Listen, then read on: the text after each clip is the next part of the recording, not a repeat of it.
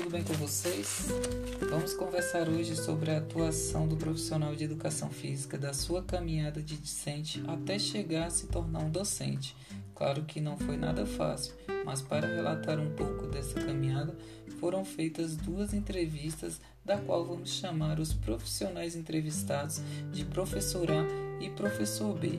O mesmo vamos mencionar para as escolas que ambos trabalham. Então vamos lá.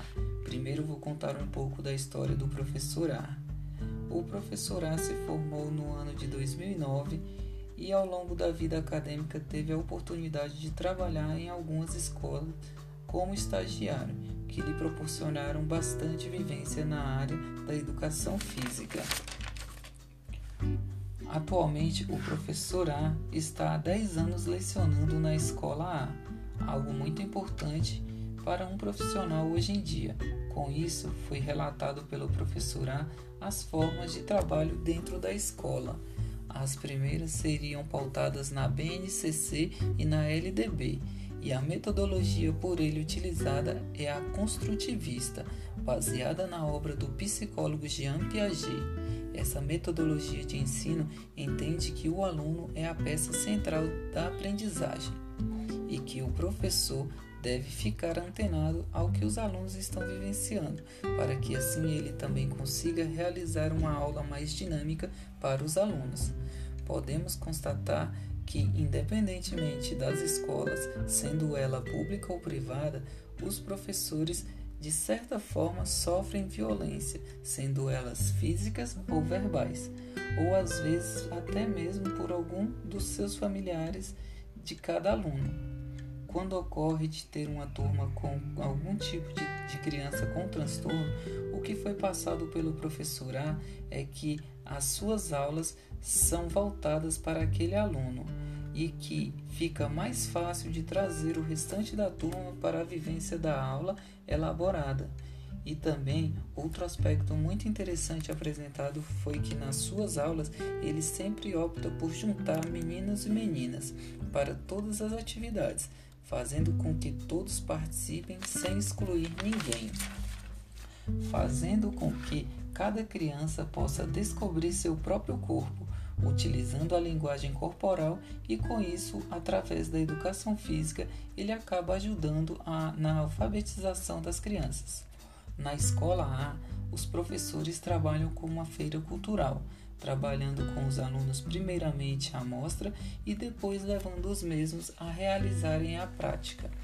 Por isso, as aulas de educação física são muito importantes na vida dessas crianças, pois a maioria, por viverem em apartamentos, só tem nas aulas de educação física um momento para poderem extravasarem todas suas energias. Sendo assim, é nesse momento que a criança tende a se libertar. Agora, agora falaremos um pouco do relato do professor A sobre as aulas de educação física neste período de pandemia.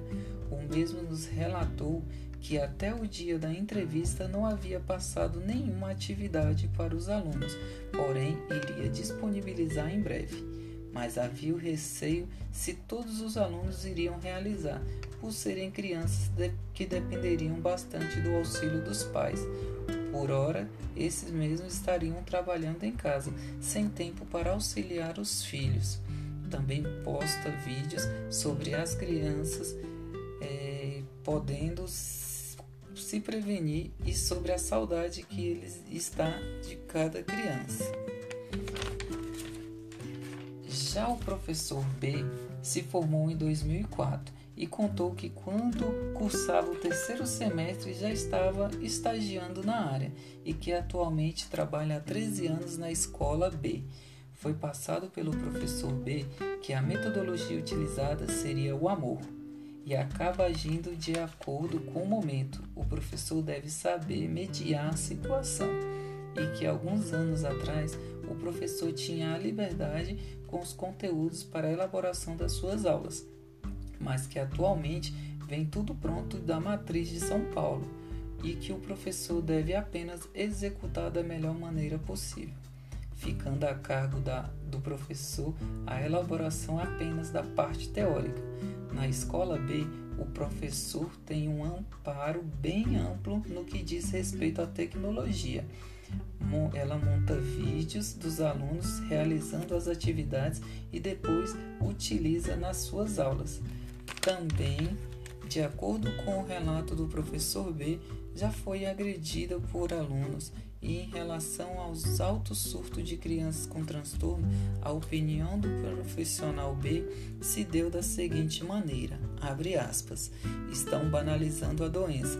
Muitos pais não estão dando limites, atenção e educação para os filhos. Falta de amor da parte dos pais para com os filhos. Fecha aspas. O professor B também nos relata que suas aulas são feitas com o intuito de trabalhar a construção de como lidar com as diferenças. Trabalhando o lúdico com jogos e danças ajuda no desenvolvimento do corpo e mente dos alunos. As aulas de educação física proporcionam ao aluno o conhecimento do seu próprio corpo na escola B são trabalhadas práticas corporais de aventuras, jogos, danças durante os intervalos para diminuir as brigas entre os alunos. Sendo assim, se trabalha a empatia, ser solidário e também os valores de cada um, para que não haja má conduta dentro da escola e fora dela. E foi perguntado também para o professor B como estão sendo as aulas de educação física neste período de pandemia, e o mesmo nos informou que está sendo um grande desafio para professores e alunos. Todos estão tendo que se reinventar, pois nem todos têm acesso à tecnologia e outra parte não tem a prática de mexer com as ferramentas. Porém, o professor B já teve sua primeira experiência com os alunos através das aulas virtuais. Foi uma aula de dança. Ela inicia com alongamentos e sempre ao final das aulas propõe um desafio para os alunos. Nas suas aulas estão sendo trabalhadas a conscientização do que está acontecendo no mundo, trabalhando a parte cognitiva dos alunos, informando sobre o vírus e que a adesão está sendo baixa por parte dos alunos por falta de condições ou até mesmo por desinteresse dos mesmos. E para finalizar, o professor B relatou que utiliza as últimas estatísticas sobre o Covid-19 para alertar os alunos sobre a importância de se resguardar e de se cuidarem para não serem contaminados. Agora, fazendo um breve comentário, eu percebi que o professor A tem mais liberdade para conduzir suas aulas, tanto na elaboração do seu plano de aula como na execução pude perceber também que ambas as escolas possuem uma ótima estrutura física e tecnológica.